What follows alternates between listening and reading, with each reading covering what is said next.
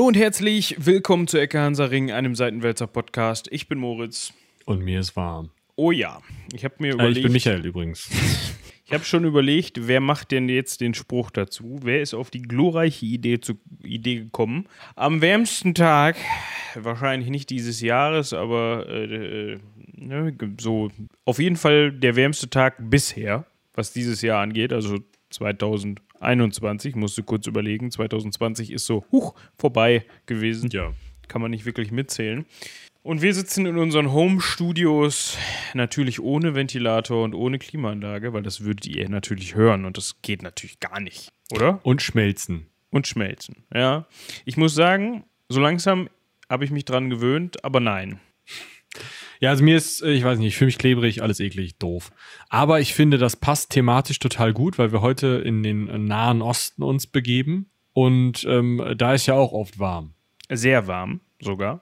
Aber man sagt ja immer, ich weiß gar nicht, ob das stimmt, man sagt ja immer, ja, aber die haben da nicht so eine hohe Luftfeuchtigkeit. Ne? Das ist trockener, das ist eine trockenere Wärme. Überall, wo es warm ist, ist es eine trockenere Wärme, außer im, in den Tropen als hier. Keine Ahnung. Aber ich keinen Vertrag mit. Man könnte das ja mal eben rausfinden. Willst du jetzt mal eben hier Wetter dot irgendwas Jerusalem oder wie? Ja, du hast jetzt schon verraten, wo wir hinwollen. Wir wollen uns unter anderem um Jerusalem kümmern und nein, ich kann euch beruhigen, das hat nichts mit den Kreuzzügen zu tun. Da sind wir ein ganz bisschen dran vorbei, aber auch, jetzt muss ich mal gerade überlegen, gute tausend Jahre vorher, wenn nicht sogar noch mehr, hat man sich da gepflegt schon auf den Kopf gehauen.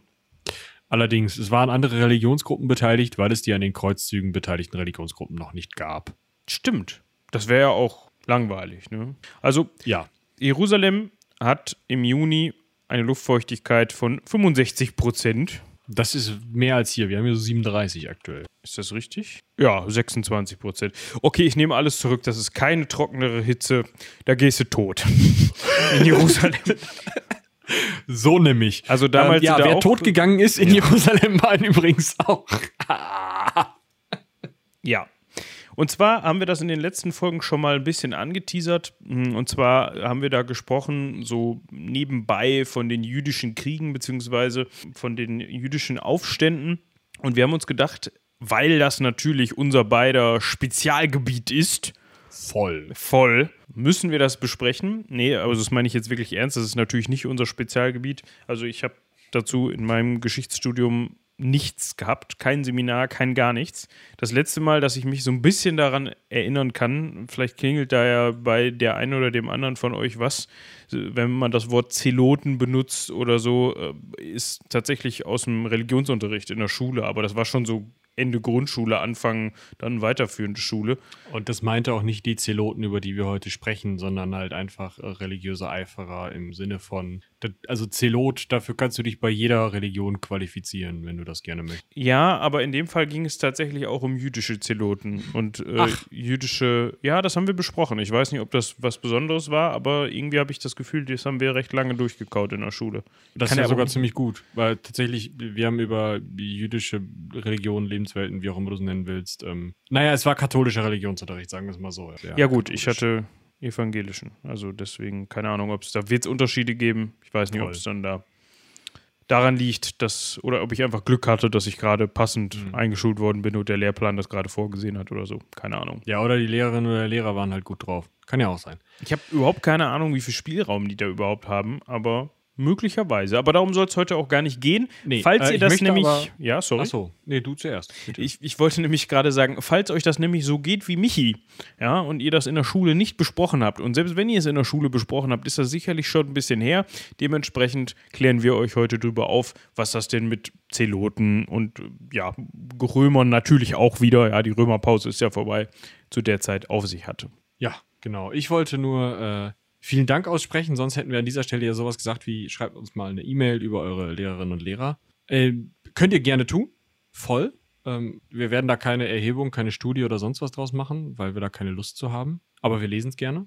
Ähm, aber äh, ich möchte diese, diese Stelle nutzen, um Danke zu sagen an alle, die uns E-Mails schreiben. Es werden immer mehr. Es ist cool, dass es immer mehr werden. Das heißt aber, wir brauchen Zeit, die zu beantworten, weil wir das ja alles hier nebenbei machen. Also seid nicht böse, wenn das mal eine Woche dauert, bis da was zurückkommt. Oder länger. Das hängt halt Oh. ganz davon ab, an was für Projekten wir gerade arbeiten, was wir nebenbei so machen. Ne, kann schon mal sein. Genau. Ähm, ja, ganz besonders äh, vielen Dank an unseren treuen Hörer, der uns sehr, sehr häufig schreibt. Äh, Sufjan, der ähm, ja immer wieder cooles Feedback gibt und auch schon Themenvorschläge äh, Vorschläge gemacht hat, die wir sehr gerne in unsere Liste aufgenommen haben, die wir teilweise auch schon besprochen haben. Und ähm, ja, es, es werden immer mehr E-Mails.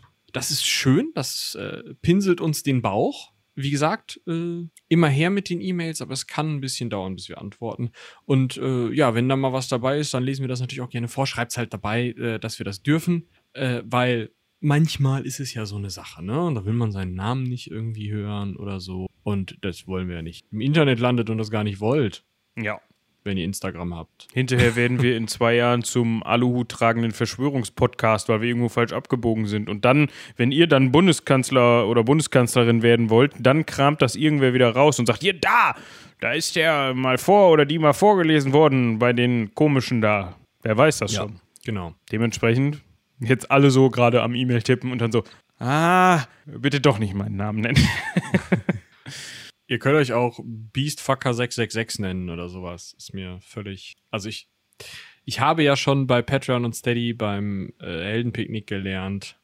Ja, ähm, also man, man kann viele Dinge vorlesen. Man kann viele Dinge auch falsch vorlesen. Tut mir leid, aber ja, Ach ja, du musst ja immer, äh, was heißt muss, Ja. du, du, du darfst die Namen vorlesen. Eben, ich darf. Und äh, ja, ich bin auch froh, dass hier ähm, Unterstützerinnen und Unterstützer bei Patreon, also bei Patreon nicht, ich sag das immer schon so in einem Patreon Steady, ist ein Wort, äh, bei Steady tatsächlich uns hier unterstützen für unser Gelaber. Das muss man sich mal vorstellen. Ja, genau. Da wollen wir an der Stelle auch nochmal ganz galant so dazwischen gefädelt drauf verweisen. Ja, wir sind Und jetzt auch sagen. bei Steady.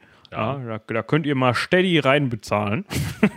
Nein. Genau. Wir werden, wir werden tatsächlich schauen, dass wir das Thema Sammeltassen ähm, irgendwann mal angehen, aber zuerst ist Steady unsere Sammeltasse, wo ihr was reinwerfen könnt. Schön. Ne? Also, ja, also tatsächlich äh, ist ja, glaube ich, letztens in einer E-Mail erwähnt worden. Ähm, ich habe jetzt leider den genauen Wortlaut nicht mehr parat, aber es wurde hier und da schon mal verlautbart, dass ihr dem Thema wohl durchaus zugeneigt seid. Das Problem an der Stelle ist für uns halt so ein bisschen die Logistik und tatsächlich Bildrechte. Ja, um es einfach mal beim Namen zu nennen, weil so Da sind wir äh, gebrannte Kinder. ja, also es gab mal in den in den in den in der Grauer Geschichte in Vorzeit. grauer Vorzeit gab es mal da so einen Vorfall, wo ja ähm, unbedacht, also im Sinne von ne, weil man es nicht besser wusste, versehentlich ein Bild genommen wurde, was urheberrechtsgeschützt war, was wir jetzt natürlich tun, nichts vermeiden seitdem. Und da sind wir dann leider, ja, ähm, ist dann leider äh, gegen uns vorgegangen worden und wir mussten da leider einen für uns doch sehr hohen Betrag löhnen. Und dementsprechend wollen wir uns da natürlich nicht mit in die Tinte setzen. Und oft ist das so, jetzt sagt vielleicht der eine oder die andere von euch, Mensch, ja, aber wenn ihr jetzt eine Sammeltasse von, keine Ahnung, drei Jahren macht, dann hier, geht doch mal auf Wikimedia und dann ist das doch gemeinfrei, das Bild. Ja, das Bild an sich ist gemeinfrei. Das Problem an der ganzen Sache ist, dass dann ins, im Zweifel, wenn man anfängt, sowas auf Tassen zu drucken und damit dann ja auch vielleicht mal 50 Cent verdient, so, sei es auch nur, um quasi den Podcast weiter am Leben zu erhalten und nicht um ja, mich jetzt persönlich zu bereichern oder, oder Michi, dann ist das ein Problem. Dann kommt nämlich auf einmal so ein Museum an, was dieses Gemälde oder diese Statue, von der man das Foto dann da hat, an der Wand hängen hat und sagt dann, "Hm, Moment mal, ist doch, äh, eigentlich wollen wir das jetzt nicht so. Und da kann es dann zu Rechtsstreitigkeiten kommen. Deshalb müssen wir dann mal gucken. Wir müssen, ja, so wie gesagt, wir müssen mal gucken, wie wir das handeln, ob man das irgendwie so machen kann, dass wir da abgesichert sind, dass alle zufrieden sind und mit wem fängt man dann an. Und ja, das sind Fragen. Also keine Angst davor, äh, es wird Sammeltassen geben, aber wie mit den E-Mails kann noch ein bisschen dauern. Das wollte ich damit sagen. den E-Mails. Wir sind dran. Aber das ist nicht so, also ich wollte damit nur sagen, es ist leider nicht so einfach, dass wir einfach morgen bei, keine Ahnung, Bedruckungsservice XY anrufen und sagen, mach mal 20 Motive fertig. Bitte. Ja. Gestern. Also muss, müssen ein bisschen mehr Gehirnschmalz reinfließen, bevor ihr euch dann überm, keine Ahnung, Esstisch so ein, so ein Wandboard aufhängen könnt, wo dann die 20 Tassen aus der ersten Auflage oder so draufstehen. Okay. ja. Ist Gut. traurig, ist aber so. Ja. Ich würde sagen, bevor wir noch weiter rumlabern hier organisatorisch, kommen wir zum ersten jüdischen Krieg. Seitenwälzer.de, da können Sie Ihre E-Mails hinterlassen. Kommen wir zum ersten jüdischen Krieg. Entschuldigung, es ist warm. Alles gut. Ja, das könnte man als Disclaimer nochmal eben anbringen. Wir haben es eben schon erwähnt, dass es warm ist. Das könnte dazu führen, dass wir vielleicht hier und da so ein bisschen gestresst nicht, aber ihr kennt das. Wenn es warm ist, dann ist man irgendwann so durchgekocht und dann Ah. geht das auch aufs Gehirn. Ja? Ja. Dementsprechend seht es uns nach, wenn wir dann da auf die Dauer der Folge so ein bisschen abdriften vielleicht. Ja, dann müsst ihr uns wieder Genau. zur Vernunft bringen. Per Mail. Genau.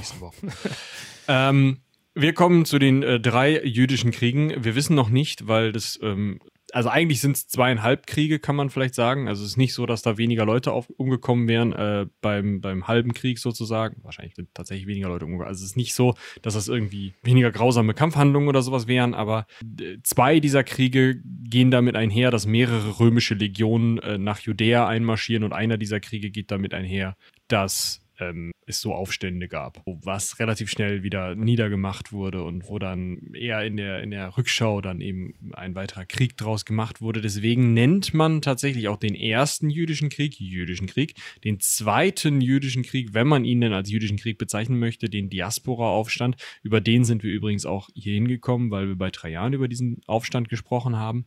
Und den dritten jüdischen Krieg, den sogenannten Bar Kochba-Aufstand. Bar war eine Person, die da in diesem Aufstand besonders wichtig war. Äh, Da sind auch wieder relativ viele Leute umgekommen und da waren auch ziemlich viele äh, Legionen und Kampfhandlungen notwendig. Ähm, trotzdem ist es so eine Sache, ob man das wirklich immer vollständig als Krieg bezeichnen möchte.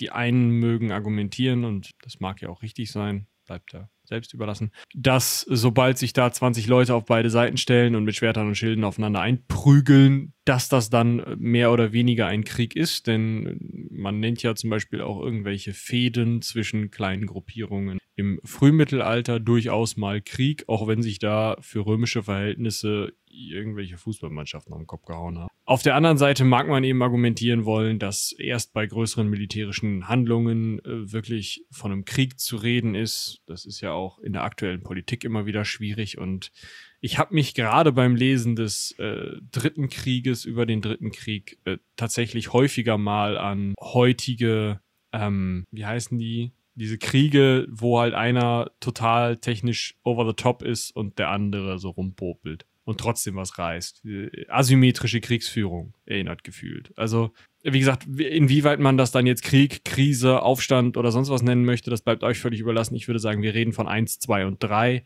weil es dann einfacher ist, oder? Ja, ich denke auch. Das kann man sich ganz gut merken. Es ist ja auch, sind nur drei Zahlen. Ja, also das ist halt wie früher die Fernsehprogramme. Ne? Da gab es das erste, das zweite und das dritte Programm und dann war Schluss. Ja. Überliefert ist uns der erste jüdische Krieg von Flavius Josephus. Den Namen mag man schon mal gehört haben. Ein römischer Historiker und da wird es jetzt schon schwierig. Er war, zum, erst, zum ersten war er Jude. Zum zweiten war er an dem Aufstand gegen die Römer beteiligt und hat sogar Truppen kommandiert gegen die Römer. Zum dritten war er hellenistisch geprägt, also konnte gut Griechisch. Und zum vierten ist er zu den Römern übergelaufen und hat dann von römischer Seite aus diesen Krieg beobachtet und niedergeschrieben. Das macht ihn zu einer sehr schwierigen Quelle, wie ihr euch vorstellen könnt. Das macht ihn nichtsdestoweniger zu unserer fast einzigen Quelle, außer so ein bisschen was an Archäologie und vielleicht mal hier und da eine kleine Erwähnung. Was heißt, alles, was ihr jetzt hört, müsst ihr nicht nur deswegen mit Vorsicht genießen, weil wir das sagen, weil wir ja immer uns zwar einlesen, ja, aber es ist nun mal nicht so, dass wir uns da jahrelang mit beschäftigt hätten. Können wir gar nicht. Zum anderen müsst ihr es aber auch mit Vorsicht genießen, weil es Flavius Josephus gesagt hat. Der war vielleicht dabei. Aber ob der alles so geschrieben hat, wie es wirklich war oder so, wie es in Rom kommuniziert werden sollte, damit da dann ein schöner Triumphbogen gebaut werden kann, ist natürlich ja, so eine Sache. Ne? Also nehmt schon auch das, was ihr hier hört, so ein bisschen ähm, nicht als bare Münze. Stellt euch nicht einfach vor, ja, so war das, da können wir jetzt ein Drehbuch draus schreiben und dann stellen wir Mel Gibson dahin und dann machen wir einen schönen Film draus. Das ist nicht so. Ja, dementsprechend ist das Ganze, wie Michi gerade schon sagte, mit Vorsicht zu genießen. Aber was sollen wir machen, ne? Irgendwo Ja, müssen so wir ist es halt überliefert. Ja. Irgendwem müssen wir nicht glauben, aber an irgendwem und an irgendwelchen Aussagen irgendeiner Person müssen wir uns äh, mit euch zusammen entlanghangeln quasi. Und genau. Ja. Ich glaube, wir können uns erstmal anschauen, wo, was, wer, wie, wie soll das überhaupt alles? Äh, denn wie ihr natürlich aus dem Kopf wusstet, ist Judäa seit äh, 6 nach Christus römische Provinz. Ja. Und dadurch ist euch natürlich auch klar, dass das ja keine Eroberung mehr war, obwohl es teilweise eben dieser jüdische Krieg als wie eine Eroberung gefeiert wurde in Rom. Und damit ist euch natürlich auch klar, als römische Provinz musste das passend verwaltet werden. Das heißt, es gab einen Präfekten, der dort eben die ähm, ja, Fuchtel in der Hand hatte, ein paar Auxiliartruppen unter sich hatte und der die ganze Gegend da verwaltet hat. Ähm, dieser unterstand dem Präfekten bzw. Statthalter von äh, Syrien, der Provinz Syria, der in Antiochia am Orontes äh, saß und äh, residiert hat, sodass dieser Präfekt, deswegen, also deswegen erzähle ich euch das auch nur, mehr oder weniger wie, äh, wie ein König, wobei das schwierig ist, weil es Könige gab, aber äh, schon sehr, sehr eigenständig handeln konnte dort. Es war nicht so, dass der irgendwo nach oben nochmal groß was sagen musste, sondern der hat erstmal eigenständig mit so ein paar Auxiliartruppen komplett ohne Legionen Judäa unter seiner Fuchtel gehabt, mit großer Hilfe der römischen Klientelkönige von Herodes, dessen Sohn, und da, wo wir äh, uns umtreiben, dessen Enkel und Urenkel, Agrippa der Erste und Agrippa der Zweite, sind Enkel und Urenkel von Herodes. Herodes kennt ihr, Bibel, ähm, ne, Kinder umbringen. Das also ist so ein bisschen der Stand in Judäa. Wir haben einen K König, der von Rom eingesetzt ist und von Rom toleriert wird. Der wird überwacht von einem römischen Präfekten. Der römische Präfekt hat Auxiliareinheiten unter seiner Fuchtel, die sich über ganz Judäa verteilen in relativ kleinen Kastellen, die so ein bisschen außerhalb, sag ich mal, oder von außerhalb die Verwaltung mit überwachen auch, die die Steuern annehmen und weitertragen, aber nicht selber eintreiben. Und dann gibt es eben diesen Klientelkönig, der Jude war, damit er akzeptiert wurde, der meistens, also diese ganze Familie, griechische Elemente reinbrachte. Also aus, aus der Zeit auch vor der römischen Besatzung war es ja so, dass dort äh, nach Alexander dem Großen eben auch ein großes griechisches Element einfach vorherrschte. Das hat dieser Klientelkönig auch mit hochgehalten.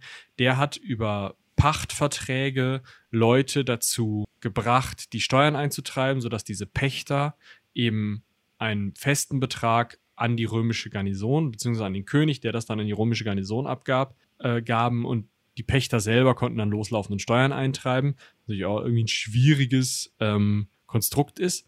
Und das Problem, was es immer wieder gab, war, dass neben diesen beiden Eliten, die ja schon nebeneinander stehen, was schon scheiße ist, ne, die müssen sich ja auch immer einig werden, gibt es noch die dritte Elite, das ist die der jüdischen Priesterschaft. Und die hat auch noch mal was mitzumelden und die hat erlässt Gesetze, die im Zweifel auch mal römischen Gesetzen zuwiderlaufen. Es ist einfach für, äh, für die jüdische Bevölkerung dort überhaupt nicht denkbar, zum Beispiel Statuen ähm, von, von Kaisern im Tempel, im, in dem Tempel, ja, heute steht noch die Klagemauer, in dem Tempel des Judentums mitten in Jerusalem aufzustellen. Das wollen die Kaiser aber andauernd.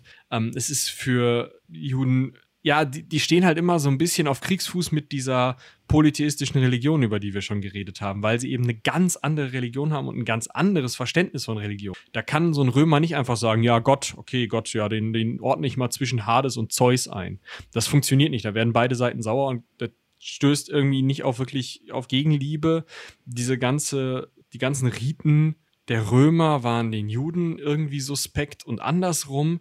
Das war also ein, ein kulturelles beziehungsweise äh, religiöses Problem, was sich dadurch eben noch verstärkte, dass es eben diese mächtige Priesterkaste gab, die sich teilweise den Römern und auch diesem Klientelkönig unterordnete. Aber wenn man das so ein bisschen in so einem Fächer vielleicht auftun will, steht auf der ganz linken Seite die römische Verwaltung, auf der ganz rechten Seite diese, ähm, diese Priesterkaste und dazwischen steht dieser König und sitzt zwischen den Stühlen und kann nicht so richtig was machen. Ähm, ja, das ist alles ein bisschen schwierig und das führte dazu, dass es immer wieder immer verschiedene Gruppen gab unter den äh, Jüdinnen und Juden, die sich von dieser Herrschaft sowohl dieser Könige als auch der Römer als auch teilweise der Priesterkaste, die ihrer Meinung nach falsch die Religion auslegen würden, äh, lossagen wollte, die abschütteln wollte. Und die jetzt für uns wichtige Gruppe darunter waren die Zeloten. Und da hattest du, äh, Moritz, ja vorhin schon mal kurz drüber. Ja, genau. Also quasi die, ja, also das Wort Zelot, Moment, äh, Zelotei, wenn man es so aussprechen möchte, bedeutet im Grunde Eiferer. Und so haben die sich auch selbst, selbst genannt. Mhm. Jetzt könnte man, jetzt könnte man sagen, okay, später wird dann nochmal von den radikalen Zeloten gesprochen oder von den, also von den hatten wir eben schon mal im Vorgespräch gesagt, von den Eifer, eifrigen oder eifernden Eiferern. So. Ja. Den eifrigen Eifernden Eifern. Äh, äh, schwierig. Auf jeden Fall, äh, die kann man sich so vorstellen als die Gruppierung, die ja sehr radikal und teilweise auch noch anders strukturell den, dem jüdischen Glauben anhängen ja, anhängen heißt in dem Fall, also anhängen ist so ein bisschen, will ich gar nicht so negativ konnotieren im Sinne von, ja, die hängen dem an und die können nicht davon weg, sondern die haben das geglaubt. So. Ne? Also die waren, hatten einen, ja, sehr tiefgehenden jüdischen, äh, jüdischen Glauben und haben das teilweise auch sehr anders oder strenger ausgelegt als äh, andere ja, Glaubensrichtungen im Judentum. Genau, da gibt es halt auch einfach zu dem Zeitpunkt oder auch heute noch gibt es da ja unterschiedliche Richtungen. Das war eben eine Richtung zuerst. Die hatten sich dann irgendwann in den Haaren mit den sogenannten äh, Samaritanern. Die Samaritaner waren eine Religion, die dem Judentum ähnlich ist, aber nicht alle Schriftstücke des Judentums akzeptiert, sondern sagt, dass gewisse prophetische Schriften nicht mehr zu richtigen, zum, zum richtigen Buch, also dem Buch, was Gott uns gegeben hat, so dazugehört und dass ähm, dadurch, dass in bestimmten prophetischen Büchern im Alten Testament, ne, wenn das einzige ist, schon drin steht, ja, Gott wurde sauer oder sowas, äh, dass dadurch sich schon ein Bild von Gott gemacht wurde. Deswegen haben die eine etwas andere Religion. Da wurde, also von jemandem aus dieser Gruppe der Samaritaner wurde ein jüdischer Pilger ermordet. Das war den Römern erstmal scheißegal, den Zeloten aber nicht. Die Zeloten sind äh, losgegangen und haben Samaritanerdörfer platt gemacht und die Einwohner ermordet. Daraufhin haben die Römer erstmal so einen etwas naserümpfenden Brief, und das merkt man auch bei Flavius Josephus, der über diese Aktionen und später auch über die Zeloten immer mit dem Begriff Räuber schreibt. Also irgendwelche Kriminellen. Pff, ist mir doch egal. Mhm. Die haben auf jeden Fall gesagt, ja, irgendwelche Leute meinen, da Dörfer niederzubrennen. Ist mir völlig egal, was sie glauben. Wir hauen diesen Aufstand nieder. Das hat tatsächlich auch funktioniert. Und dann kommt so ein bisschen der Auslöser, denn da sind nämlich die Zeloten nicht hingegangen und haben gesagt, ja, okay, war vielleicht doof, sorry, ähm, wir gehen jetzt nach Hause, wie man das vielleicht nicht erwarten würde, sondern sie sind hingegangen und haben sich, und das ist richtig, also das ist zu dem Zeitpunkt ein Novum, diese Art von Guerillataktik. Sie sind nämlich in die Städte gegangen, haben sich kurze Dolche besorgt, die sie in ihrer Kleidung verstecken konnten und haben Leute, die ihnen nicht gefielen, ermordet. Einfach mitten in der Stadt und sind dann in der Menschenmenge wieder untergetaucht. Jetzt waren die Polizeitruppen nicht so gut drauf. Das heißt, es waren Terrorangriffe, vor denen jeder Angst hatte und wodurch die Gesellschaft halt immer mehr gespalten wurde. Besonders, weil die Römer dann natürlich auch noch so viel Fingerspitzengefühl hatten, dass als denen einer der Hohepriester auf den Sack ging, die die Zeloten angeheuert haben, um gerade den ermorden zu lassen. Also es ging alles irgendwie drunter und drüber und es gab so einen Guerillakrieg gegen die Römer. Jetzt muss man sich das aber mal vor Augen halten. Ja, es gibt da so eine Art Gruppierung, die mit den kurzen Dolchen nieder Amok laufen in Jerusalem. Ja, also wirklich, ja, und, und dann gibt es noch Marcus Antonius Felix. Wir nennen ihn Felix ab jetzt. Ja, der war Prokurator. Ja, wir verweisen an der Stelle wieder auf die noch nicht existierende Folge vom äh, Dingensbummens da. Im Namen ist mir gerade entfallen. Cursus Honorum. Genau, da müssen wir dann nochmal aufkommen. Also er war auf jeden Fall ein hohes Tier. So, und der geht dann hin und sagt sich, ach Mensch, generell ist er doof, wenn da Leute mit kurzen Messern rumlaufen, aber wenn da mal einer weg muss, kann ich die auch bezahlen dafür, dass die da rumlaufen mit ihren kurzen Messern. Das ist natürlich super. Ja, wenn man jetzt auch noch anfängt, da eigentlich in der eigenen Provinz Unfrieden zu stiften, indem man die beiden Brandherde auch noch beschleunigt, sozusagen. Ja, und dann kommt noch ein weiteres Problem dazu. Jetzt brennt die Provinz. Ja, also wir wissen jetzt schon, diese Zeloten laufen rum, bringen Leute, die aussehen, als würden sie die Römer unterstützen, um bringen Leute, die aussehen, als würden sie die Priesterkaste unterstützen, in Teilen die, die ihnen unliebsam sind, um, bringen Leute, die aussehen, als würden sie diesen Klientelkönig unterstützen, um. Das heißt, diese ganzen Gruppen haben Angst. Und es ist immer weiter so, dass Leute nicht mehr reisen. Dadurch leidet die Wirtschaft. Irgendwelche Leute schließen sich dieser Zelotengruppe an. Da liegt ein, ein Ackergrundstück brach. Keine Steuern können mehr bezahlt werden von diesen Leuten. Die Steuerpächter können nicht mehr für ihre Steuern aufkommen. Es ist, greift eins ins andere. Es wird immer mehr, immer chaotischer. Und währenddessen spitzt sich dann auch noch die Lage zwischen diesem äh, Prokurator, das ist der ähm, Statthalter da, dem äh, Klientelkönig und dem äh, dann neuen, weil er war ja tot, hohe Priester, zu. Das heißt, es ist ein Riesenchaos und der äh, darauf folgende, ähm, warte, nee, da, der darauf folgende folgende, also ein paar später, die Prokuratoren wurden relativ häufig ausgewechselt. Dieser Marcus Antonius Felix hat von 52 bis 60 regiert. Der äh, Gessius Florus. Das war ein ganz cleverer Bursche. Der hat sich gedacht, ja. Ganz clever.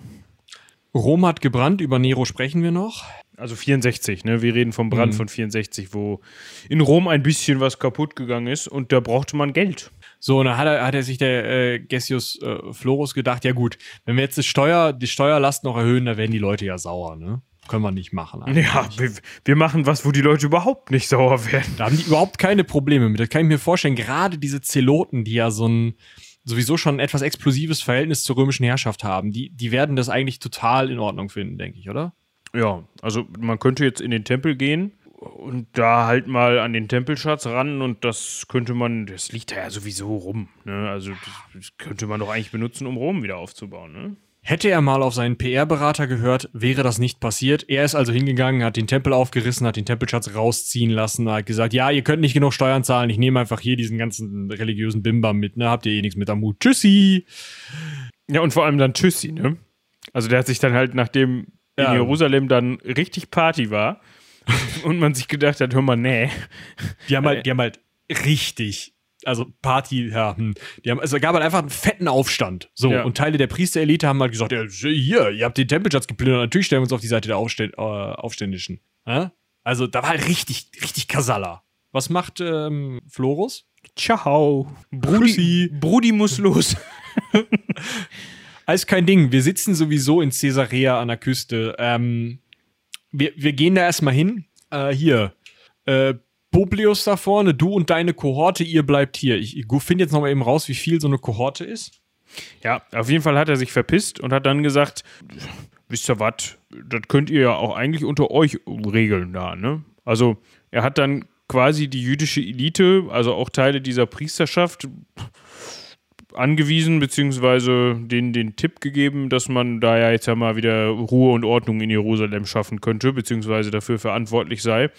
Und die haben dann halt zur Unterstützung eine Kohorte von ihm dagelassen bekommen. Ja, eine Kohorte sind 162 Mann. Da haben die Römer wahrscheinlich, äh, die Römer, die haben die ähm, ähm, Jerusalemer sich mal einmal scheckig gelacht. Und dann war das auch gut. Allerdings äh, haben die Jerusalemer zuerst, als der ähm, dann eben neue hohe Priester ähm, angefangen hat, diese Befriedung vorzunehmen, was einfach nur heißt, er hat die, den Mob zusammenprügeln lassen. Mhm. Haben sie zuerst auch nicht unbedingt damit gerechnet, dass ihnen da wirklich was passiert, haben diese Kohorte eben gesehen und sich gedacht, pff. Aber der hohe Priester hatte das Glück, dass er noch von dem vorhin erwähnten Klientelkönig Agrippa II., dem Urenkel von Herodes, also Agrippa. Das hört sich gerade an wie Grippa der Zweite. Agrippa, Agrippa der Zweite, genau ähm, noch militärische Unterstützung bekommen hat. Das heißt, es waren 3000 Reiter plus 162 Römer plus die vier Willis, die da noch für den ähm, für die Tempel irgendwie für die Sicherheit zuständig waren oder so. Was dazu führte, dass diese kleine Gruppe sich zuerst mal, also diese 3162 Leute plus, sich erstmal so ein bisschen die Oberstadt sichern konnten. Jerusalem war zu dem Zeitpunkt in Oberstadt, Unterstadt und den Tempelbereich geteilt und es gab noch einen Palast den Herodianischen Palast, den Herodes-Palast, wo eben auch dieser König residierte, zumindest in Friedenszeiten. Manchmal hat er sich zurückgezogen. Zurück, genau. Ähm, so, das heißt, erstmal war die Oberstadt zumindest, also der wichtige Teil, der auch ein bisschen befestigt war, der war zuerst mal befriedet. Das hat aber nur vorübergehend geklappt, weil immer größere Gruppen von Zeloten auch im ganzen Land aufbegehrten. Das mögen nicht alles Zeloten gewesen sein, da mögen sich eben auch andere Leute angeschlossen haben ähm, oder eben diesen zelotischen Glauben in dem Fall angenommen haben, also diesen zelotischen Teil des jüdischen Glaubens. Da ist der Schritt ja auch einfach nicht so weit, wie wenn man zu einem neuen Glauben übertreten müsste, sondern es ist halt einfach eine, eine Art Radikalisierung. Und man sieht eben, hey, die haben Erfolg, wir können was gegen die römischen Besatzer tun, wir wollen irgendwas machen. So, jetzt überall im Land fackelt so ein bisschen und die ziehen natürlich alle zusammen nach Jerusalem. Und dadurch führt es eben dazu, dass auch diese 3162 Leute, die zu dem Zeitpunkt wahrscheinlich nicht mehr so viele waren, sich in den Herodespalast zurückziehen mussten und dort belagert wurden. Von jemandem, der schon wusste, wie man eine Festung nimmt. Einem gewissen Menahem der Anführer dieser Zeloten wurde, wie ein König in Jerusalem einzog, die Belagerung des Herodespalastes übernahm und tatsächlich ja, so ein bisschen den Anführer dieses Aufstands fürs Erste machte. Ja, also im Grunde kannte der sich schon militärisch ein bisschen aus, hat es dann tatsächlich auch geschafft, äh, diese ja, Herodes-Festung zu erobern, beziehungsweise die verteidigenden Truppen so weit zu bringen, dass sie sich ergeben mussten.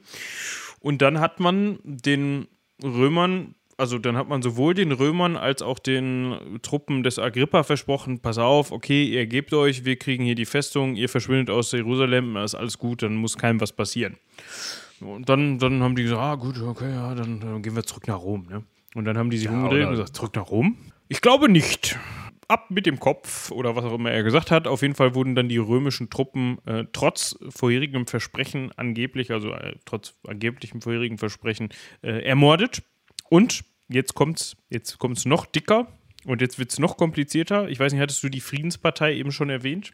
Nee, hatte ich mit Absicht eigentlich nicht gemacht. Ja, da müssen wir allerdings noch drauf zu sprechen kommen. Ja, stimmt. Es gab unter der Priesterschaft, unter anderem hat eben auch äh, der, ein Hohepriester namens äh, Anais ben Nebedobaios, Nedebaios, so, ohne das, so, Nedebaios, Anani, Ana, Ananias ben Nedebaios. Toller Name. Der Hohepriester. Der Hohepriester.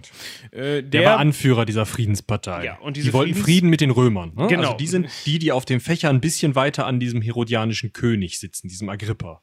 Ja, also ja. die hatten generell noch was für die Römer übrig, beziehungsweise hatten die Weitsicht, um zu verstehen, oder was heißt zu verstehen, äh, um zu sagen, okay, nee, komm, wir wollen hier das alles geordnet ablaufen lassen und uns geht es da eher darum, dass wir nicht mit den Römern im Clinch liegen. Das hat bisher eigentlich ganz gut funktioniert. Wir wollen, dass das weiter so funktioniert. So, jetzt hat man diese Festung erobert, also wir spulen wieder vor. Ja, jetzt hat man diese Festung erobert und man hat nicht nur die Römer töten lassen, sondern die Zeloten sind auch hingegangen und haben diesen Hohepriester ermordet. Das ist nämlich das Problem. Jetzt fängt es nämlich an, durcheinander zu gehen. Also, dieser Hohepriester war dummerweise in der Friedenspartei.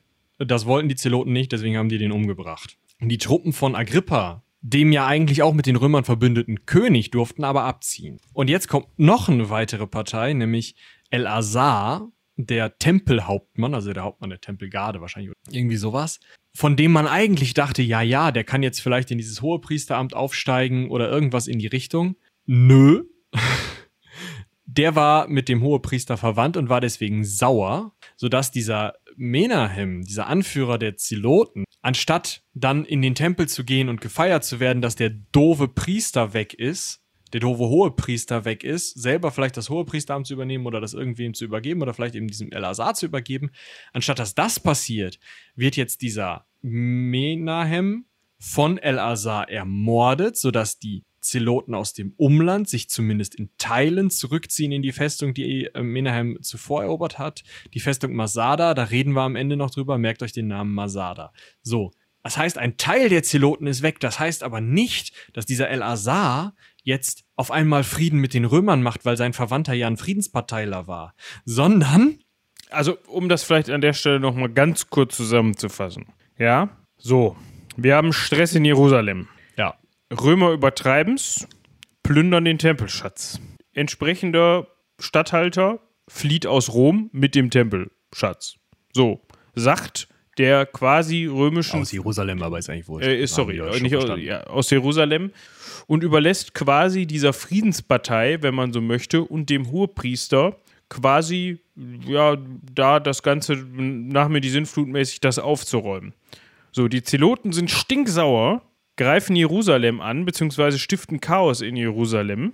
Agrippa, Der König, der zwischen dem Stuhl, der zwischen den Stühlen sitzt, unterstützt dann noch diese Friedenspartei und diese römische Kohorte, die sich in den Herodespalast zurückziehen. Die Zeloten erobern den Herodespalast, lassen die römische Kohorte hinrichten und den Friedens, äh, nicht den Friedens, Parteichef. Den, den Friedensparteichef Daraufhin ist aber der Elazar, also der Tempelhauptmann, der eigentlich auf der Seite der Zeloten war, sauer drüber, weil, keine Ahnung, der hohe Priester war sein Onkel, ich weiß es nicht, die waren auf jeden Fall verwandt, und lässt daraufhin den Anführer der Zeloten umbringen.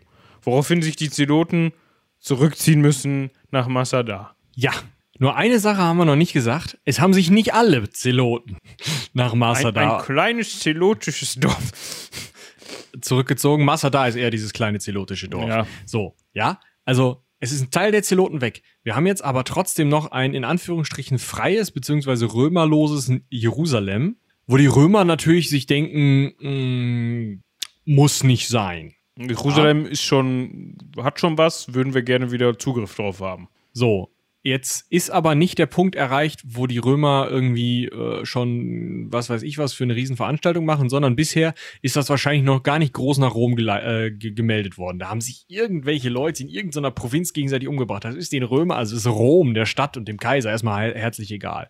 Wer sich darum kümmern muss, ist der Statthalter von Syrien. Denn wir hatten ja gerade gesagt, der war der Chef von dem Statthalter, der die Scheiße mit dem Tempelschatz veranstaltet hat. So, also Chef muss ran, greift sich seine äh, Legio äh, 12 Fulminata, schöner Name, klemmt sich die unter den Arm, äh, lässt sich 2000 Mann von einer weiteren äh, Legion geben, sechs Kohorten, zwei Reiterverbände, Hilfstruppen und Kontingente von verschiedenen Klientelkönigen, also sowas wie diesem Agrippa II., dem äh, herodianischen König. Also ein ziemlich großes Heer kommt an nach, Ro äh, nach Jerusalem, steckt die Vorstadt in Brand und geht wieder. Ja, also er, hat auch, also er hat auch versucht, dann noch den Tempelberg zu erobern und so weiter, hat er aber jetzt nicht ganz so nachdrücklich hinbekommen. So, genau. Also es ist, es, er ist einfach bei der Eroberung des Tempelberges gescheitert. Die Juden konnten sich dort verteidigen. Die, wie gesagt, zu Teilen noch aus Zeloten bestanden, zu anderen Teilen werden die sich wahrscheinlich auch einfach aus, also es werden ja auch einfach Leute da gewesen sein, die gesagt haben, geil, keine Römer mehr, keine Steuern mehr, ich mach mit. So. Und im Zweifel hast du auch gesagt, wenn du dann noch in Jerusalem warst, gut, ich verteidige die Stadt lieber, bevor die Stadt an die Römer fällt und die alle hier umbringen, weil die sauer sind, dass die Stadt. Wir haben ja schon mal über römische Kriegstaktiken gesprochen, ne? Rein und drauf. Und wenn da eine Stadt ist, dann mach mal die halt weg. So. Wenn die davor Angst hatten, wollten sie die Stadt lieber verteidigen. Das hat also geklappt. Und dann gerät dieser Statthalter von Syrien noch in einen Hinterhalt, kann sich zwar gerade so retten, aber lässt unfassbar viel Kriegsmaterial zurück, sodass zwei wichtige militärische Erfolge der römischen Armee, der Kriegsmaschinerie Roms, war das prinzipiell egal. Die haben im Zweifel einfach gesagt, wir wollen ein paar neue Leute, ist wurscht. Aber diese zwei militärischen Erfolge waren unfassbar wichtig als Symbol für die Zelotenpartei, die natürlich jetzt von sich sagen konnte, hey, wir haben einen Statthalter besiegt, mit einer Legion und diesen Truppen dazu. Voll geil! Jetzt sitzen wir in Jerusalem, die Eliten hier in Jerusalem, also die Priester im Tempel, Teile der Truppen von dem, von dem König, Teile der vielleicht auch des Militärs von dem König, äh, schließen sich uns an. Wir sind dabei, Provinzen innerhalb von Judäa aufzubauen und diesen, diese kriegen sogar Kommandanten, die dann wieder dahin gehen, einen eigenen Widerstand aufbauen und dort eben Truppen zusammenziehen, die eine Stadt einnehmen, verteidigen, eine Festung einnehmen, verteidigen, ähm, kleinere Angriffe auf römische Orte, Truppen, was auch immer starten. Solche, mh, mm, so, sowas macht natürlich was mit so einer Bewegung. Dadurch hast du dann auf einmal viel, viel, viel mehr Zulauf. Und diese, ich nenne es mal Werbemaßnahme, konnte ja nur gelingen, weil dieser Gaius Cestius Gallus, dieser Statthalter von Syrien, einfach Scheiße gebaut hat. Der hätte ein paar mehr Truppen mitnehmen sollen und ein bisschen sinnhafter versuchen sollen da. Dann halt hätte man das Ganze vielleicht schon im Keim ersticken können. So. Also aus Sicht der Römer natürlich. Wir möchten uns jetzt natürlich hier alles andere als für irgendwen Partei ergreifen, aber äh, aus Sicht der Römer war das halt halbherzig, was der da versucht hat, hat die, äh, hat die Lage wahrscheinlich auch so ein bisschen unterschätzt und hat ist dann da auf die Klappe geflogen. Genau. So, und jetzt wurde Jerusalem quasi für den, für den Krieg gegen Rom zum Hauptquartier, wenn man so möchte. Ja. Von da aus wurde jetzt der Krieg gegen Rom geplant, der jetzt nicht nur, also in dem Fall dann jetzt nicht mehr nur, wenn man so möchte, ein Aufstand war, sondern dadurch hatte sich jetzt da schon richtig Widerstand gebildet und da konnte man schon wirklich von, genau, da konnte man jetzt auch wirklich schon davon sprechen, dass da organisiert äh, Kämpfe stattgefunden haben, beziehungsweise auch Truppen aufgestellt wurden. Es wurde sogar so weit getrieben, dass ähm, verschiedene Kommandanten aufgestellt wurden für verschiedene Bezirke von äh, ehemals Judäa, wenn man so möchte. Und die sollten halt den Widerstand organisieren gegen die Römer. Und da haben wir eben schon über eine Person gesprochen, ganz am Anfang, und zwar einer dieser Militärführer war eben Flavius Josephus. Derjenige, der dann später alles aufgeschrieben hat und von dem wir unsere meisten Infos haben. Der ist nach Galiläa geschickt worden. Mm, Der war aber trotzdem so ein bisschen immer auf der Kippe. Ja, also der war nicht so der ganz beliebte. Der gehörte nämlich zu dieser Priesteraristokratie. Also ja, der, hatte, gehörte eher dieser Priesterpartei an, über die wir eben schon gesprochen haben. Und hatte sich dann mit einem Zeloten, mit einem radikaleren Zeloten so ein bisschen in die Haare, weil die haben ihm immer so ein bisschen misstraut, so nach dem Motto, ja, ihr Priester, ihr wollt ja eigentlich auch eher euch Liebkind machen bei den Römern. Ihr seid ja gar keine richtigen? Widerständler. Bah. Ja, Volksfront von Judäa. genau. Nee, nee, die jüdische jüdische Volksfront hier. Ne? Ja, also. immer.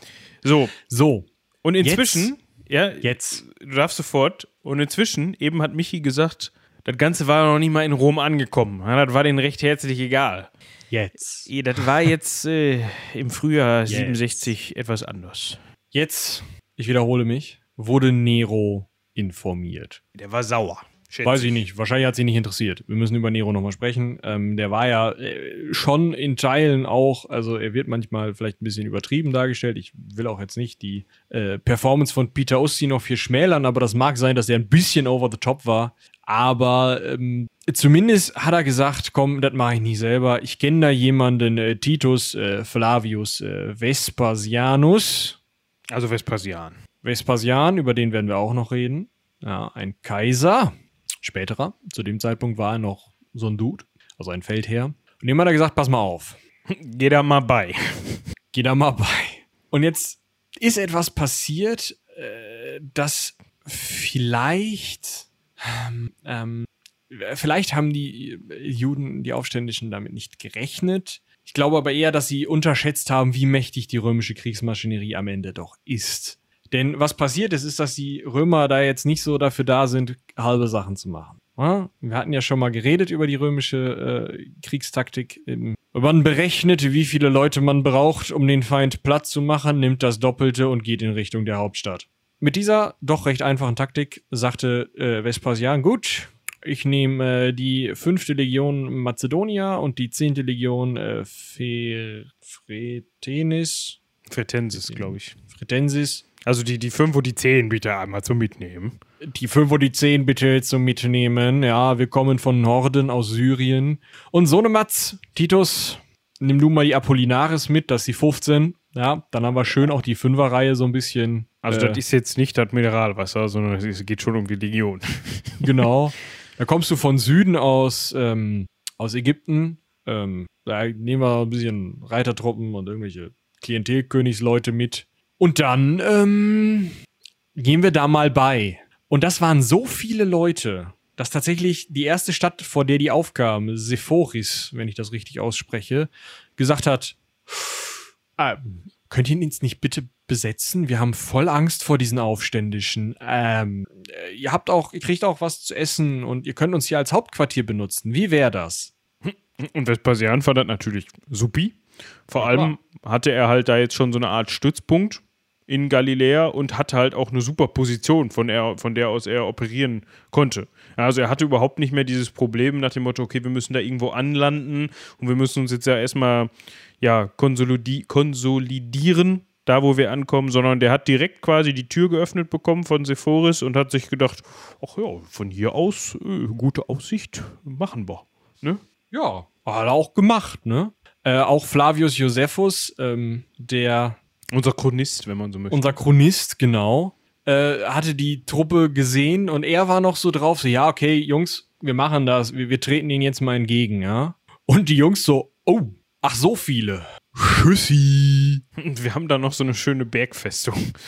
Ja, und wir haben dringende Sudoku, die haben sich halt zerstreut zu teilen. Ne? Also mit den Truppen, die er dann noch übrig behalten hat, ähm, hat er sich in eine Festung zurückgezogen, die wurde belagert, besiegt und Josephus hat halt einfach gesagt, kurz bevor er äh, wahrscheinlich entweder in die Sklaverei verkauft worden wäre oder einen Kopf kürzer gemacht worden wäre, hat er gesagt, nee, Römer fand ich immer total toll. Ich schreibe euch auch auf, was das mit dem Krieg zu tun hat. Ist, ist Griechisch okay?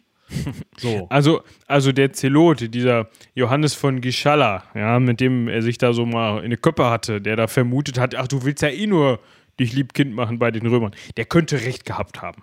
Der, la der lag jetzt nicht so falsch, genau. Aber, wenn man so möchte, ich weiß nicht, ob der Josephus nicht vielleicht sogar der clevere von beiden war. Zumindest war er der Überlebendere von beiden, sagen wir mal so. Darauf wollte ich die Cleverness beziehen, ja.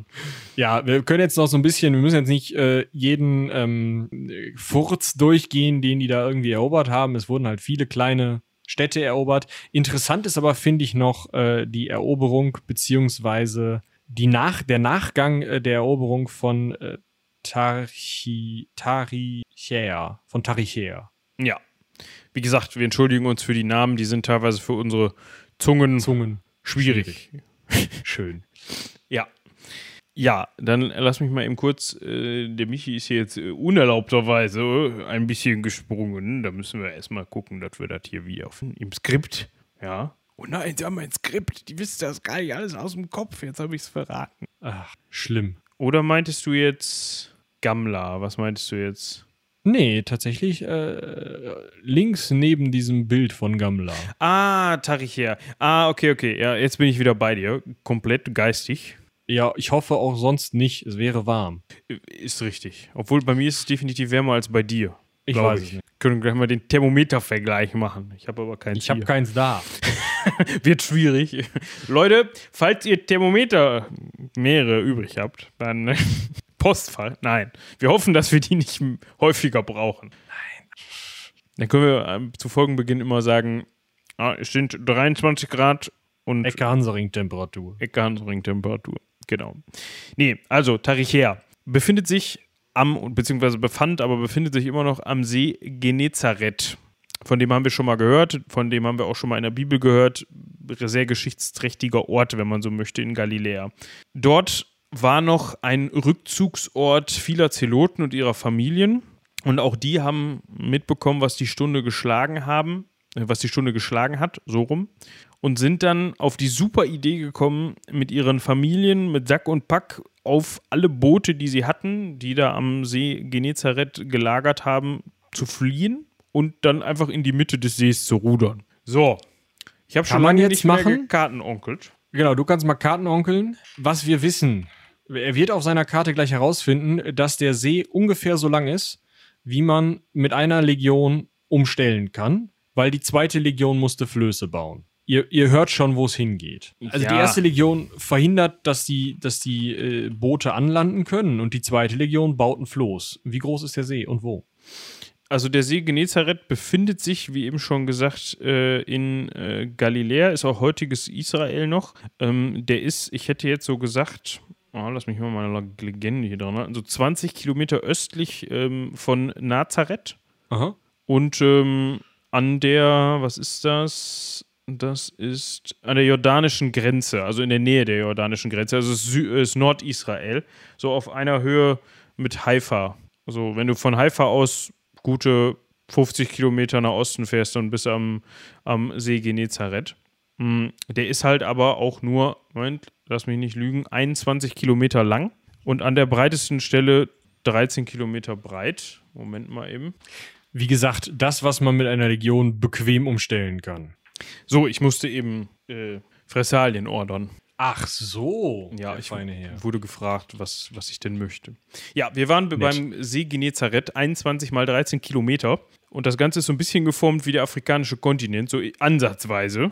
Ja, wie gesagt, äh, wichtig für unsere Story ist eigentlich nur, der könnte auch komplett rund sein. Es stand eine Legion drumrum und eine ging auf Flößen, fuhr die los, auf diese kleinen Boote zu, die von den äh, Zeloten und ihren Familien gehalten wurden. Ja, also es ist jetzt nicht, keine Ahnung, Also es ist kein geeigneter Ort, um sich darauf zu verstecken.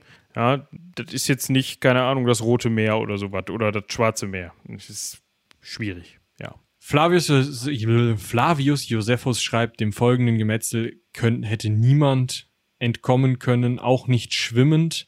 Wenn sie es versucht hätten, wären sie halt eben, wie gesagt, von der am Seeufer wartenden auch noch begrüßt worden. Flavius Josephus schreibt nur, dass dort viele Schri Schiffstrümmer und Leichen angespült worden seien. Also ihr könnt euch vorstellen, da waren die Römer dann, wie sie es auch häufig nicht waren, eben nicht zimperlich, sondern haben gesagt, ihr habt euch gewehrt, die Stadt wurde eingenommen, ihr habt euch nicht ergeben, vorbei. Ja, so, und das hat eben das, dazu geführt, dass äh, Rom, also die römischen Truppen, relativ schnell gesamt Galiläa unter ihre Kontrolle bringen könnten, konnten. Jetzt gab es da noch diesen Gischalla, von dem wir eben gesprochen haben, ja, quasi der beste Freund von unserem Josephus. Der hat sich zwar ergeben, konnte dann aber nach Jerusalem entkommen. Und wenn man so möchte, kann man zu diesem Zeitpunkt Jerusalem als den Rückzugsort betrachten, den, ja, den, den die Zeloten haben. Also das ist der einzige Ort, wo alle hinrennen und wo alle sagen, hier, das ist der Leuchtturm, das müssen wir verteidigen, da müssen wir sein. Ja. Und das ist ja genau das, was der römischen äh, Taktik einfach entspricht. Wir suchen uns eine Position, die die Gegner verteidigen werden und hoffen, dass sie sich auf den Weg dahin zu einer Feldschlacht stellen werden. Wenn sie es nicht tun, machen wir die Position, die der verteidigen wird, platt, bis kein Gegner mehr da ist. Ja, und was ich da an der Stelle ganz interessant finde, das, das sind, ist mal wieder Jerusalem, also nicht mal wieder, sondern zum, zum ersten Mal in dem Fall dann Jerusalem als Zentrum dieser Macht, wo man sagt, okay, wer Jerusalem hält, der hält so ein bisschen die Kontrolle in dem Fall, oder das war das Glauben eben zu dem Zeitpunkt. In dem Fall hat eben genau das dazu geführt, dass man es den Römern einfach gemacht hat, wie Michi gerade schon sagte. Ja gut, lauft mal halt alle nach Jerusalem, dann wissen wir, wo ihr seid und wo wir euch kriegen. Und der Rest der Provinz fällt uns relativ easy in die Hände. So. Und jetzt kann man sich denken, also erstens, mit Blick auf die Uhr, glaube ich, dass wir noch eine zweite Folge machen sollten zu den jüdischen Kriegen. Finde find ich auch. Ich glaube, wir machen jetzt noch ähm, den Kampf um Jerusalem und die versprochene Festung und dann ähm, machen wir die beiden anderen Kriege in der nächsten Folge. Ja, finde ich auch eine gute Idee. Also, wie man sich das schon denken kann, Micha hat es gerade schon gesagt, es fehlte quasi nur noch Jerusalem zu diesem Zeitpunkt. In Jerusalem selber war Bürgerkrieg ausgebrochen. Wir hatten ja schon gesagt. Ja, das macht sich bei so einer Verteidigung immer besser.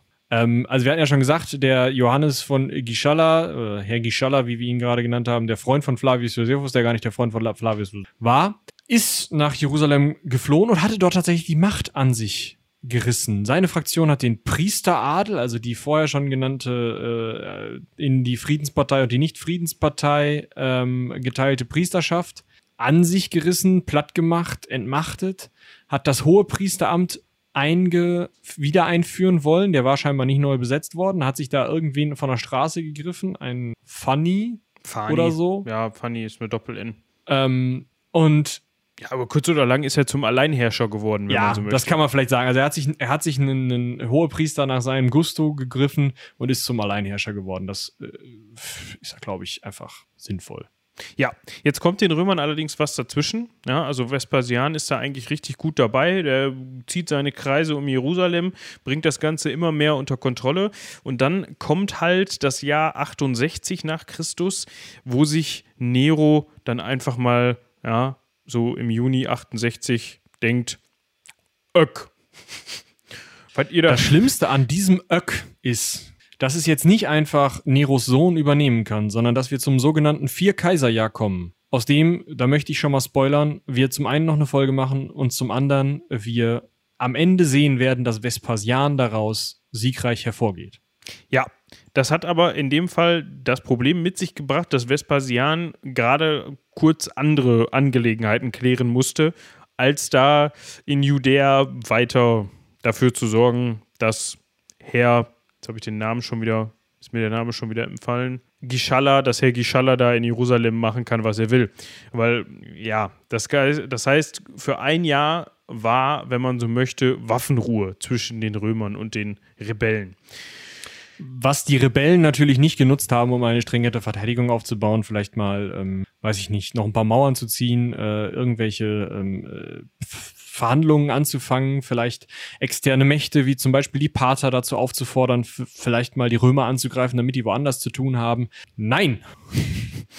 Es hat innere Machtkämpfe gegeben, weil wenn man auf einmal vielleicht einen nicht mehr ganz so bedrohlichen Gegner von außen hat, der das Ganze eint und irgendwie unter einem Banner das Ganze vorantreibt, dann kommt man auf die Idee, äh, wieso ist denn der komische Johannes von Gischalla eigentlich unser Boss? Der gefällt mir jetzt eigentlich gerade nicht so. Das können wir doch mal ändern, oder nicht? Ja, also haben die sich da so ein bisschen umeinander gekloppt, ja, haben einen ähm, Simon äh, Bar Giora, mh, der ursprünglich äh, im, im, auf dem Land gekämpft hatte und von, von Kleinbauern und Sklaven unterstützt wurde, äh, ja, mit in die Stadt gelassen, äh, haben versucht, da eben irgendwie äh, den auf den Tempelberg zu bringen, wo eben der Johannes von Gischala saß. Die beiden haben sich bekriegt und Johannes hat den Tempelberg gehalten, Simon hat die Oberstadt gehalten. Wir haben ja schon gehört, beides befestigte Bereiche. Die haben sich bekämpft, bis Vespasian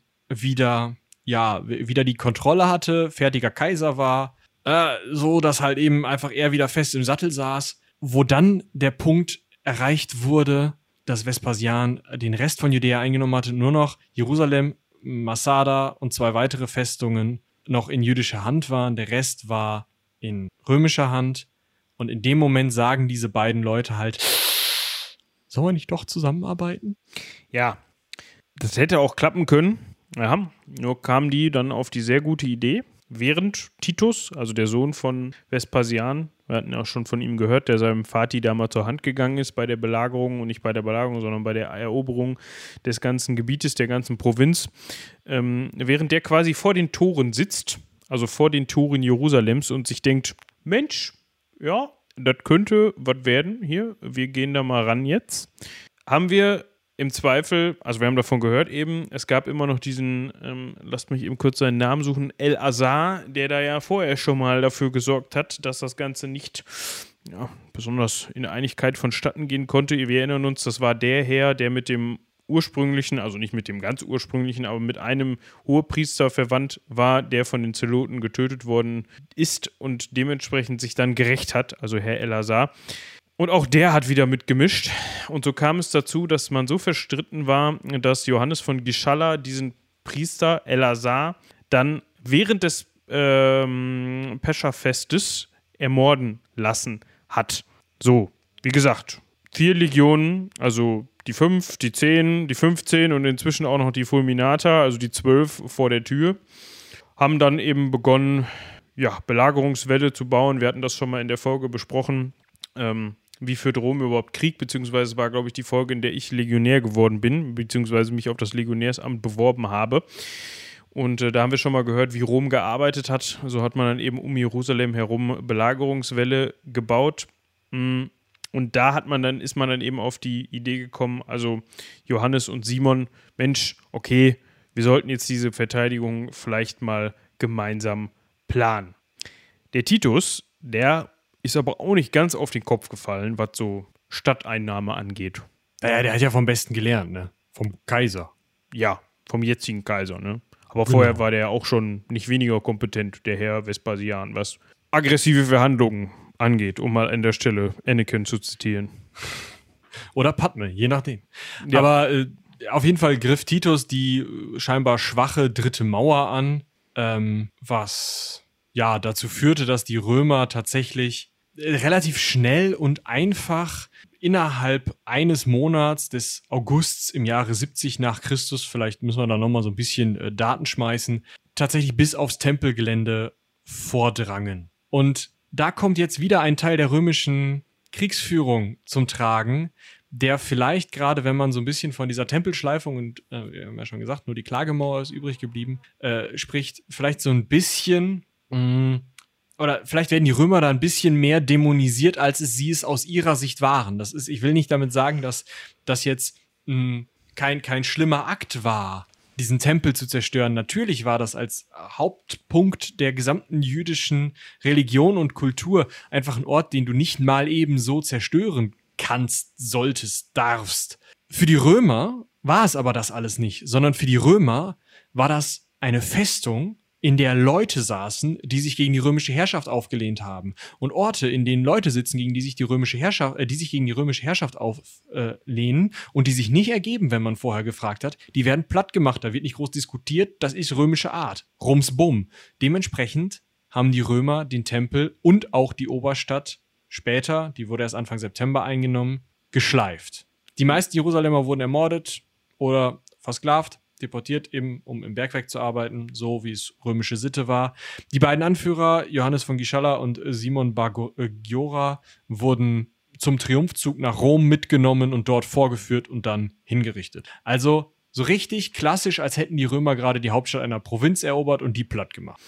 Jetzt also ich wage jetzt an der Stelle mal zu behaupten, wenn wir hier gerade schon beim Spekulatius sind, also ich kann mir gut vorstellen, ich drücke es mal so aus, dass die Römer genau wussten, was sie da gemacht haben. Ja, also das, also es hört sich jetzt so ein bisschen, also ich fand das als, auch, als wir das recherchiert haben, hörte sich das so ein bisschen an, als wenn da so eine KI entschieden hätte, so feindliche Festung, Protokoll 37.6, kaputt machen, fertig. So, ne?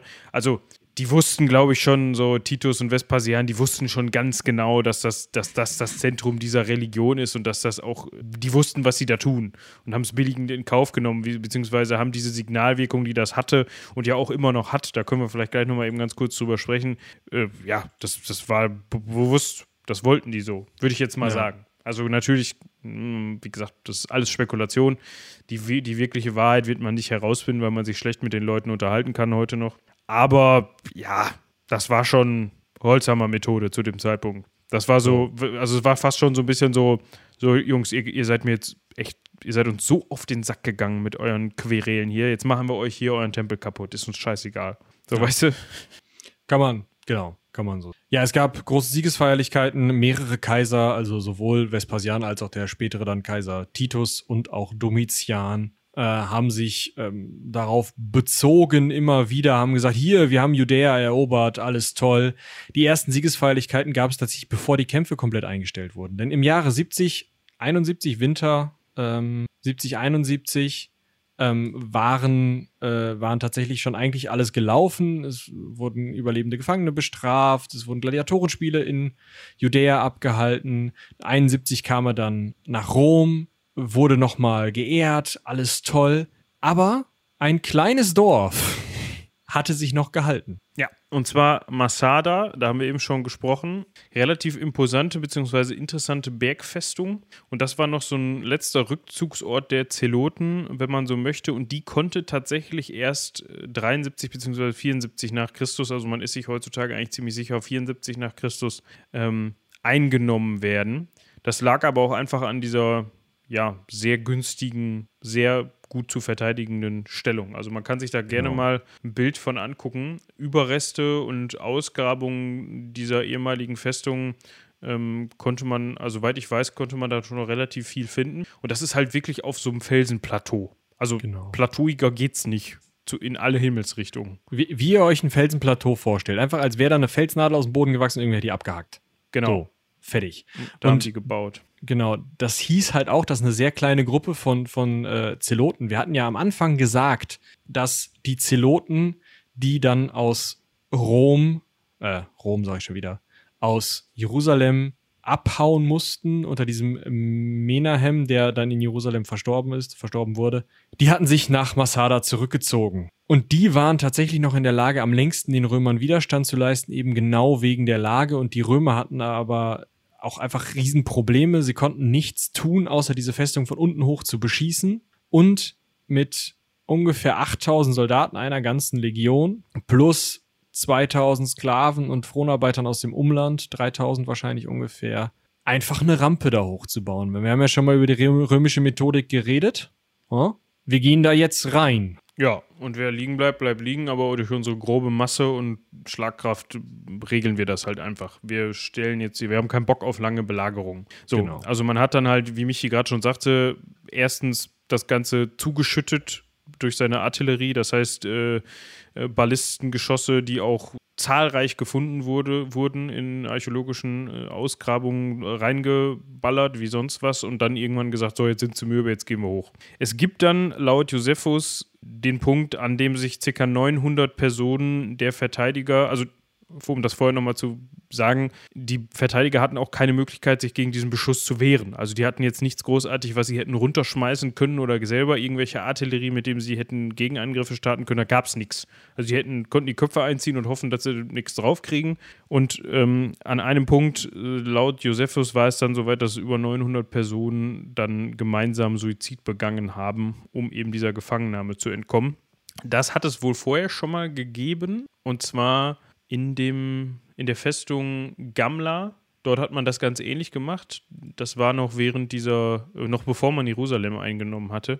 Also wo man dann da in Galiläa nach und nach diese ganzen Festungen oder ähm, Stützpunkte eingenommen hat. Dort hat man ebenfalls sehr heftig das Ganze beschossen und äh, dort haben sich angeblich äh, bis zu 9000 Verteidiger dann kollektiv in die Schlucht gestürzt, um eben ähm, ja, der Gefangennahme ja, zu entgehen. Zu entgehen. Äh, die Zahlen, also dass es da äh, teilweise Selbstmorde gegeben haben soll und wird, ist wahrscheinlich nicht zu bestreiten. Es war einfach eine Situation für diese sehr gläubigen Juden, in der sie keinen anderen Weg mehr sahen und eben nicht in Gefangenschaft geraten wollten. Die Zahlen aber sind von Flavius Josephus wahrscheinlich bei weitem übertrieben, genauso wie Zahlen von 1,1 Millionen Kriegstoten allein auf jüdischer Seite.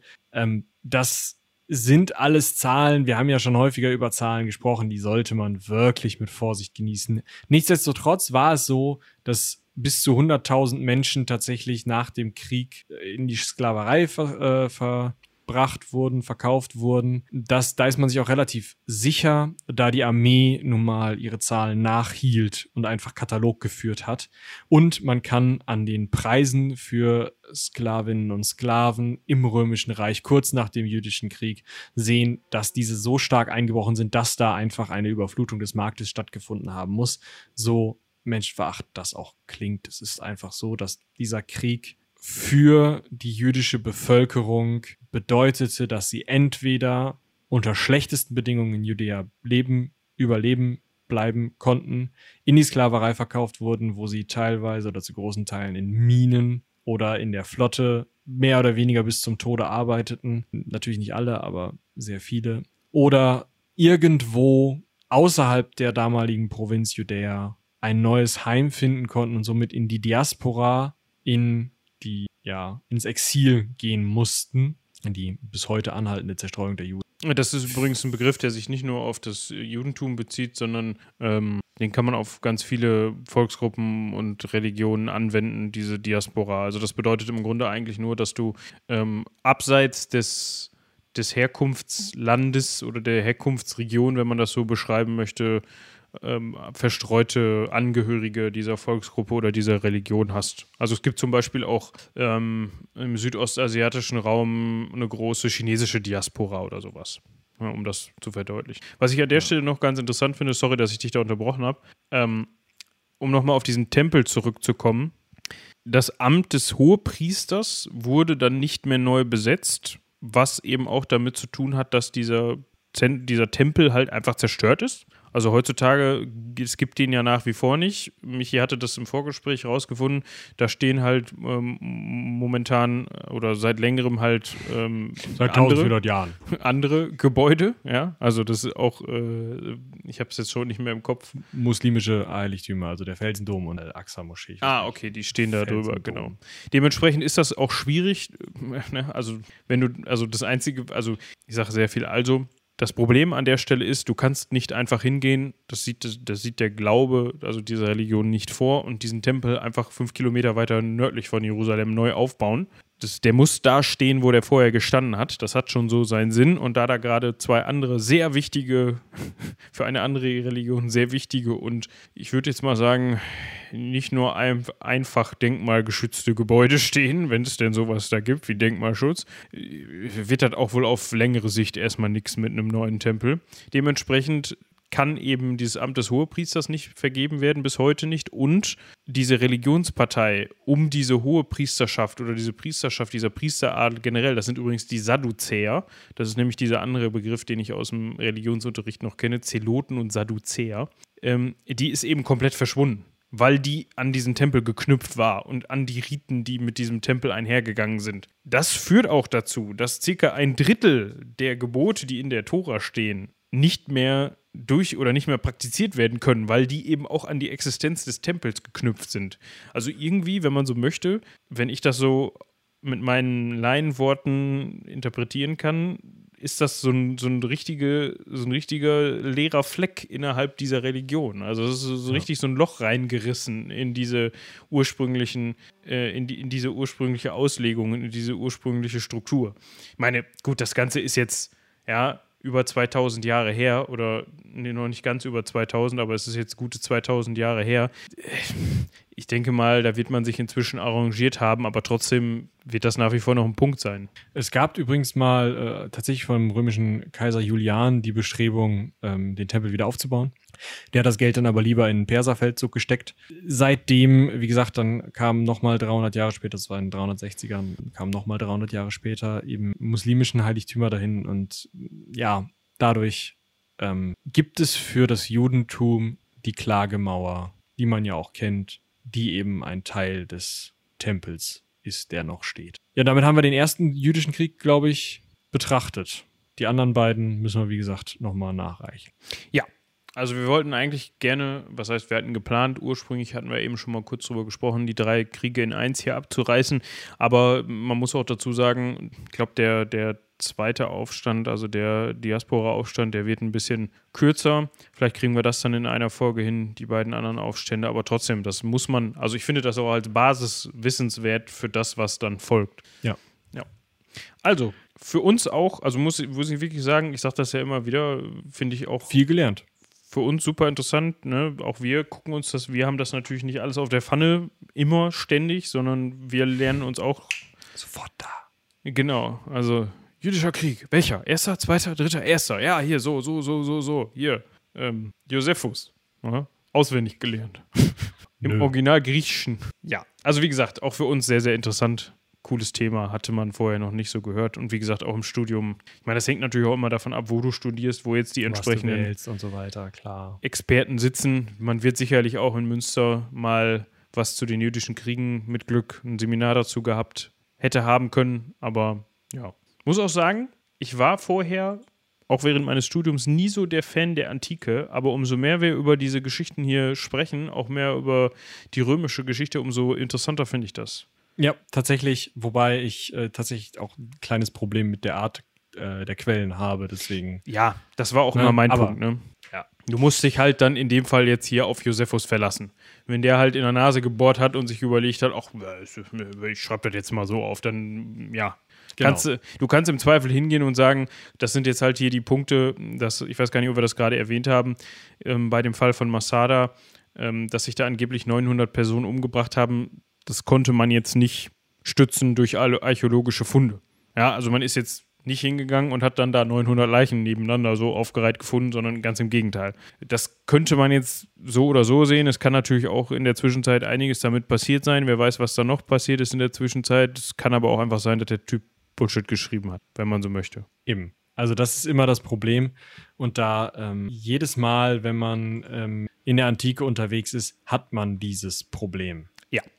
So, Exakt. Da muss man halt immer schauen, wie genau ähm, ist das jetzt geschrieben, von wem ist das geschrieben, mit welcher Intention ist es geschrieben. Das ist ja immer die historische Quellenkunde und äh, oder Quellenkritik. Und wenn man dann nur eine Quelle hat, muss man die natürlich umso genauer durchgehen. Unter die Lupe nehmen und kritisieren, wenn man kann. Gut. Ganz genau.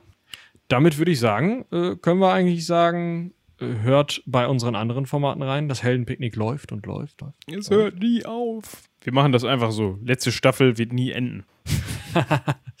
nee, ich glaube, das, das kriege ich nicht alles auf diese Insel gepackt. Aber letzten Freitag ist eine Folge erschienen. Hört da rein. Hört am Ende derer auch einen Trailer zu unserer neuen äh, Miniserie bei, für unsere Unterstützerinnen und Unterstützer des Heldenpicknicks bei Patreon und Steady. Hört auch da rein. Ähm, guckt da vorbei. Schaut bei uns auf Steady vorbei. Ja. Ja, in diesem Sinne würde ich sagen, warme Grüße aus dem Studio und haut rein. Bis zum nächsten Mal. Bis dahin. Tschüss.